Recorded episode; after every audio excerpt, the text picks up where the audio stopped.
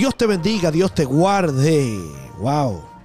Bastante tiempo que no nos escuchábamos a través de estos podcasts, pero aquí estamos de nuevo. Y, y qué más que mejor este tiempo para poder eh, conversar de las cosas que Dios hace y aún hasta de la actualidad, porque también somos cristianos, pero vivimos en este mundo.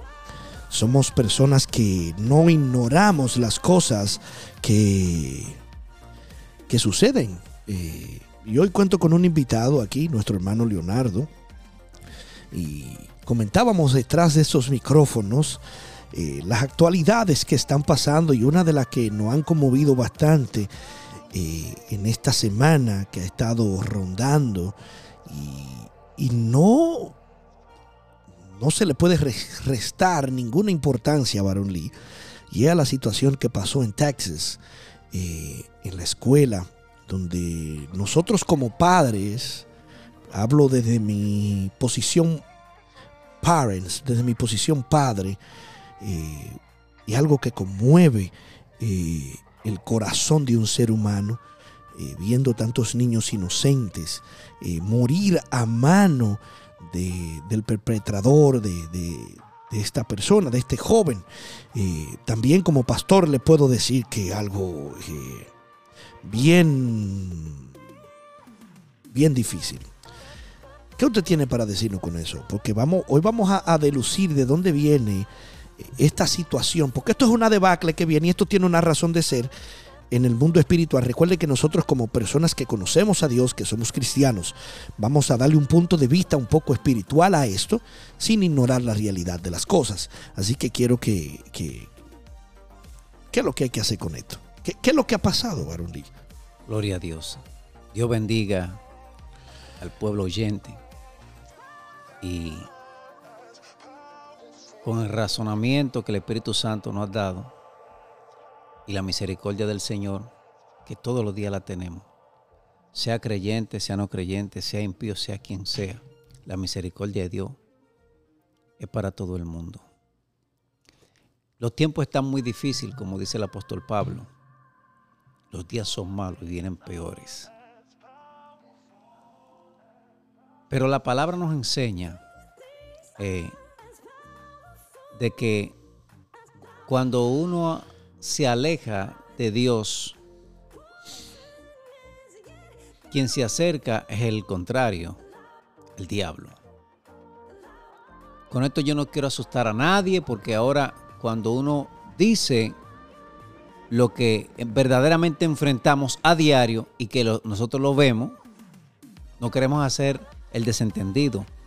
A la problemática que hay entre nosotros mismos, en la población y el mundo llámese objeto de, o, instrumento satánico, espiritual, lo que sea. Pero estamos pendientes. Nosotros estamos mirando lo que está aconteciendo y nos hacemos lo desentendido. El mundo desde, desde hace muchos años ha querido obviar los estatutos bíblicos, la palabra de Dios el sustento que Dios quiere dar al mundo. Pero ok. Eh, usted preguntará, ¿y qué tiene que ver eso con lo que sucedió eh, ahí en Texas? Tiene que ver todo. Porque desde el principio, cuando en las escuelas y las universidades han querido sacar la palabra de Dios. Y, y, usted hablando de eso, si me permite, voy a leerle algo donde se originó esta situación. Okay. Y y esto se originó en el mil, eh, en noviembre, en el 1956. Llegó este caso a la Suprema Corte a raíz de un joven llamado eh, eh, Ellery Schamp, perdone la pronunciación, que hoy es un físico retirado hoy en día. En ese entonces era de 16 años y él, él lo que decía que todo empezó cuando un adolescente de Filadelfia Estados Unidos, se preguntó por qué él y sus compañeros de curso tenían que leer 10 versos de la Biblia y luego recitar la oración cristiana Padre Nuestro, que es el, el, Padre Nuestro, la oración modelo, todos los días en el colegio antes de pronunciar el juramento de lealtad. Ahora, Elias Champer era cristiano Oigan esto, pero también había leído la primera enmienda de la Constitución, por si usted no lo sabe, la primera enmienda dice que nosotros tenemos libertad de culto, expresión y prensa. O sea, nosotros tenemos esa libertad. La primera enmienda de los Estados Unidos en la Constitución no da la libertad de expresarnos y tener favoritismo de nuestras reuniones eh, organizadas de cultos a, a nuestra religión, a lo que nosotros creemos. El Congreso no podía hacer nada, eh, hacer ninguna ley en contra al respecto al establecimiento de la religión, ni prohibiendo la libre práctica de la misma, ni limitando la libertad de expresión ni de prensa, ni el derecho a la asamblea pacífica de las personas, ni de, las, de, ni de solicitar al gobierno una compensación de agravio por aquellos que se sentían incómodos en contra de que las religiones se expresaran en lugares públicos o gobernantes, o, no podían hacer nada por, la, por la primera enmienda. Esa primera frase indicaba que ninguna religión debía estar por encima de otra en una enmienda que también garantizaba el derecho de, practicar cualquier religión. Y el mensaje en general era la separación entre la iglesia y el Estado, que este muchacho quería traer, de 16 años. Así que Schamp pasó de preguntarse por qué su colegio los hacía leer versos de la Biblia cristiana, preguntándose si el colegio podía hacerlo. Oigan, él pasó de preguntarse por qué, por qué, a decir por si el colegio tenía derecho de hacer eso. Ahora, el del concierto general en todo esto, eh, Sham decidió tomar carta en el asunto. Un frío lunes de noviembre del 1956 llevó un tomo prestado del Corán, oiga, del Corán, al colegio en vez de la Biblia. Hizo el juramento de lealtad, pero se rehusó a ponerse de pie y recitar el Padre Nuestro. Oiga bien, quería mostrar que había otros libros religiosos que la, que, la Biblia no era la única. Llevé el Corán, dice él, por accidente en el 1956. Casi nadie en Estados Unidos sabía mucho del Islam, incluido yo, explica él. Su profesor demandó una explicación y le dijo que era un asunto de conciencia. ¿Ok? Quedó perplejo, nadie le había dicho algo así jamás. Recuerde Shem, quien en ese momento tenía 16 años, dice él contando, me mandó a donde el rector, quien quedó igual de perplejo y me dijo, es una cuestión de respeto, hay 1.300 estudiantes en el colegio y todos los respetaban, ¿por qué usted no? Le dijo el, el director. Les respondí que pensaba que se trataba de un principio muy importante de libertad de fe y justicia. Él le cuenta esto a la BBC de Londres, a esta compañía, la BBC. Cito el dacto de donde lo estoy cogiendo, de la BBC. E, y la BBC hoy notifica que él hoy en día es un físico retirado a esta fecha. Entonces, ahora, ¿cuál era la, el juramento de lealtad, porque también hay mucha gente que se lo está preguntando, Barolín, y ahora le doy el chance. El juramento de lealtad que se, que se hacía aquí en la escuela, o no sé si lo hacen todavía, que dice sometidos a Dios. Dice, esto viene, esto viene, este juramento de lealtad viene en los tiempos de, la Unión Soviética. Eh, en el tiempo de la Guerra Fría con la Unión Soviética, gran parte de la sociedad estaba ansiosa por presentar a Estados Unidos como una nación devota a Dios. El país apenas estaba saliendo de la era McCarthy. Aquellos que leen historia saben de lo que le estoy hablando, lo que era la era McCarthy. El Congreso recientemente había añadido las palabras sometidas a Dios en el juramento de lealtad para contractar con los comunistas impíos. El Congreso para presentar a Estados Unidos como una nación de votos.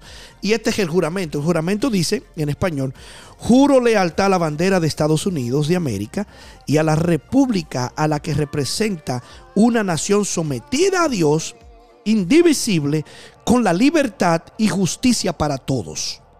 Juramento de lealtad a la bandera tras la reforma del 1954. Se hizo esa reforma de incluir a Dios en ese juramento. No solo Pensilvania, sino tres docenas de estados permitían la lectura de la Biblia en las escuelas públicas. Hasta, y voy a avanzar aquí, hasta, hasta el, el 5 de agosto del 1958, ese caso llega a la Corte de los Estados Unidos. No podían hacer nada porque la constitución menciona la religión solo dos veces y en ambos casos con la palabra no adjunta. Y la Biblia nunca menciona la democracia, una república ni nada relacionado con los valores estadounidenses, según decían los escritos, lo que se estaba peleando en la corte. Ahora, ahora, recibieron más de 5 mil cartas a las cortes. Esa corte entonces decidió rechazar el caso y de ahí entonces en febrero del 1963 llega ese caso a la Suprema Corte de Justicia de los Estados Unidos, lo cual se fue el caso, el caso como le llamaron, el caso, el caso Ambington School District B, fue decidido 8 a 1. Acuérdense que hay nueve jueces en la corte, nueve jueces. Ocho votaron a favor del demando del niño de que el niño estaba demandando del veredicto, de que la lectura obligatoria, obligada de la Biblia en las escuelas públicas estadounidenses era inconstitucional, 8 a 1. 8 a 1. Y sacaron a Dios de las escuelas. Ahora, Baron Lee. Sacaron a Dios de las escuelas. ¿Qué pasó después? Ok. Después de eso, años después, en el 1966, aquí tengo unos datos aquí. ¿Cómo? Tres años después de la decisión. En el 1966, primero de agosto de 1966, un día tranquilo de verano, en la Universidad de Texas, Estados Unidos, fue interrumpido por un sonido de disparo, varios disparos, durante horas y fue por un, un estudiante llamado Charles Whitman, un estudiante de ingeniería con entrenamiento de francotirador, disparando desde arriba del de la icono torre de reloj. Identificó en el centro como se identificó 17 muertos y más de 30 heridos el 1966, primero de agosto, en Texas, en esa universidad. Estamos hablando que pasaron tres años después que se saca a Dios de las escuelas. Yo, yo, me pregunto, ok, si lo que usted dijo la, de la primera enmienda, que cada quien tiene el libre de voto, que okay, culto, lo que sea, ok, bien. Pero entonces, ¿cuál es la influencia? O sea, ¿qué se siembra, universidad, escuela o llámese iglesia o lo que sea, para buscar una neutralización social en la humanidad de lo que se, véngase a, tratar recursos humanos para la armonía o para el, conjunto de reuniones de, personas ah, a la eh, paz. Voy a explicar esta parte que usted está diciendo. Recuérdense que este niño estaba peleando por la separación del Estado y la religión. Lo cual en un ámbito pensante, tú dirías que no tienen que estar mezclados, en un ámbito natural. Pero si nos vamos a la historia, a la historia, a la historia de nuestra civilización como humano, siempre las naciones o los reyes estaban anexados a lo religioso o a lo espiritual. No voy a entrar en debates de dioses, ni de mitologías, ni nada de eso, pero siempre los gobernantes estaban ligados a cosas espirituales, sea de ocultismo o sea del reino celeste. O sea, no voy a entrar en el ámbito a hablar de dioses, como dije casi ahora, repito, sino estaba ligado siempre. ¿De dónde sale esta malicia del diablo? De separar lo religioso de lo Estado, de, lo que es concepto Estado. ¿Por qué? yo entiendo de que este nuevo movimientos que andan quieren separar lo religioso de lo Estado porque entienden que lo religioso tenía cierto control de ciertos valores. Entiendo que mucha gente no se siente identificado, respeto sus opiniones, pero el efecto que esto está causando a raíz de esta separación lo estamos viviendo ahora.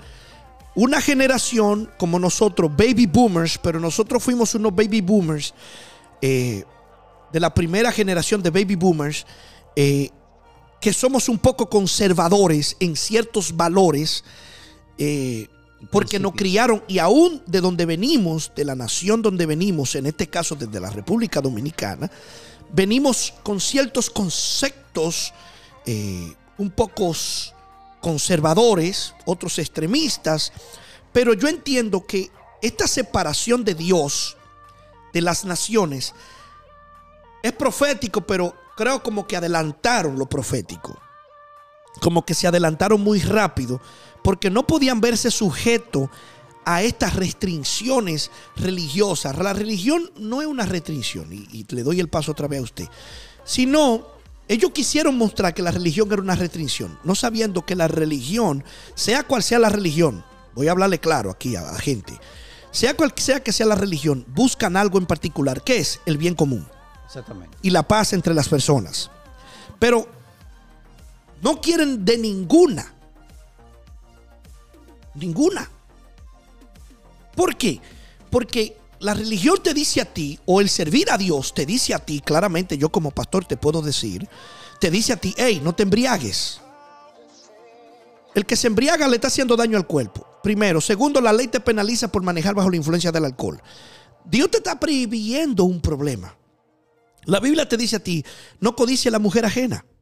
Dios te está evitando un problema. Ey, no robe. Dios te está evitando un problema. No mate. Dios te está evitando un problema. No es que te están prohibiendo, te están evitando problemas que la justicia que la justicia penaliza. Dice la Biblia, dice la Biblia que eso es la ley, es la obra de la carne, la ley. Ahora, cuando tú andas en el espíritu y tú amas, dice que contra tales cosas no hay ley. No hay ley, no. Continúe. Sí, porque es que, es que lo afable, lo bueno, todo lo que aprovecha y agrada al otro ser humano, eh, viene de Dios. Lo que, lo que está fuera de orden, de concepto y de razón, es que como, es una, una persona lleno de odio, lleno de maldad, quiere hacerle daño a otra persona. El Señor Jesucristo hace énfasis en todo el Evangelio y los apóstoles también, donde con amor se puede corregir todo. Ahora bien, ¿de dónde sale el odio? La Biblia dice que el diablo vino a matar, robar y a destruir. Ok. Entonces, tú me podrás decir ahora mismo, o lo que nos están escuchando, pero ¿qué solución tiene la oración? Ok. okay. la solución que tiene la oración? ¿De, ¿De quiénes son las obras de destrucción? Del diablo. Ok. La de Dios es de, de dar vida, paz y en abundancia que la da el Señor. Cuando uno está en la cobertura del Señor, en la oración con Dios, Dios te protege porque la misericordia de Dios son nuevas cada mañana y son nuevas todos los días para con sus hijos y aún para el impío. Porque Dios le da una oportunidad, dos o tres, a quien Él quiere. Dios hace como Él quiere. Ahora bien, quienes no están bajo la cobertura del Señor, quien habita bajo la sombra del Señor, pues claro que sí, su misericordia, su cerco, lo cuida. Ahora, si usted anda haciendo a su expensa lo contrario de lo de Dios, usted anda a expensa del diablo. A expensa del diablo, se lo digo así mismo porque así mismo es lo que vivimos ahora, porque no hay una razón, no hay una excusa, no hay un pretexto para una persona hacerle daño a otra persona. ¿Cuál es el motivo que hay? No existe eso. No existe, varón. No existe eso. Claro. No existe eso. No, no existe. Y los problemas independientemente de que nosotros seamos cristianos o no, los problemas son parte de la vida existente. ¿Ok? Ahora, ¿qué es lo que te da esa paz espiritual? Tú podrás practicar lo que tú quieras practicar. Yo te estoy diciendo que el único que puede guardar nuestras vidas es Dios. Es así mismo. Así mismo. El Salmo 127 dice lo siguiente. Versículo 1. Si el Señor no edifica la casa, en vano trabaja lo que le edifican. Y si el Señor no guarda la ciudad, en vano, oiga, en vano vela la guardia. Es que está comprobado científicamente, históricamente, de que Dios salva al que se humilla y le dice, Señor, yo reconozco, nadie puede decir que no. Tú podrás decir, yo soy ateo, no creo en eso. Mira, hasta los ateos creen en Dios. Y yo se lo demuestro a cualquier ateo que me llame por teléfono. Mi número está ahí, legal, yo se lo demuestro, que usted cree en Dios. Usted podrá decirme, yo no soy religioso, bueno, es otra cosa.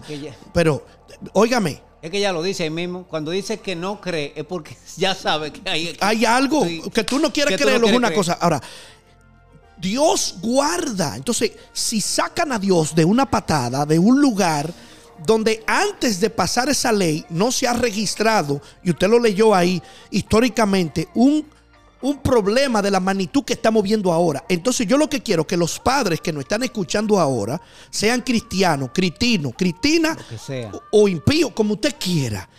Yo le pregunto a usted, ¿Quién va a guardar sus hijos en las, en, las, en las, escuelas? ¿Quién va a guardar su familia en los supermercados, en los cines, en los lugares públicos donde aparezcan estos, estos endemoniados? ¿Quién va a guardarlo?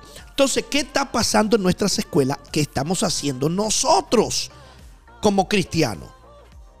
Eh, eh que le, que le, interrumpa, pero dice este es basquetbolista que de la NBA, Sticker, él decía y esto fue recientemente hace dos días, que cuando nosotros vamos a hacer algo, porque nadie, nadie ha hecho nada, no se ha levantado nadie, varón, nadie. No se ha levantado un grupo de personas, no se ha levantado nadie. Es que es que lo que la gente anda buscando, oye, pueden reformar la ley de armas de fuego 200 mil veces, la encuentran de contrabando. Eh, eh, eh. El problema no es eso, es que hay un problema, una desconexión de nación y espiritual. Aquí hay una desconexión de las naciones de Dios. Aquí hay una desconexión de que han le dado paso al pecado, al libertinaje que a Dios. censuran a la gente que hablan de la palabra de Dios y que quieren traer la paz y la reforma. Te censuran por eso. Y hay, y hay un campo de fuerza que han creado, yo no sé a quiénes, porque es impenetrable. Las autoridades, yo no sé qué es lo que sucede, que no han querido actuar. No, yo no sé qué es lo que pasa ahí. Yo no sé qué es lo que pasa porque no hay una explicación. No hay una explicación. Bueno, eh, no nos vamos a meter ahí tan lejos, que nos ponemos profundo ahí. Yo lo único que le digo, varones, ¿cómo nosotros? ¿Tú sabes cuál es la solución de nosotros, varón? Ora Amén.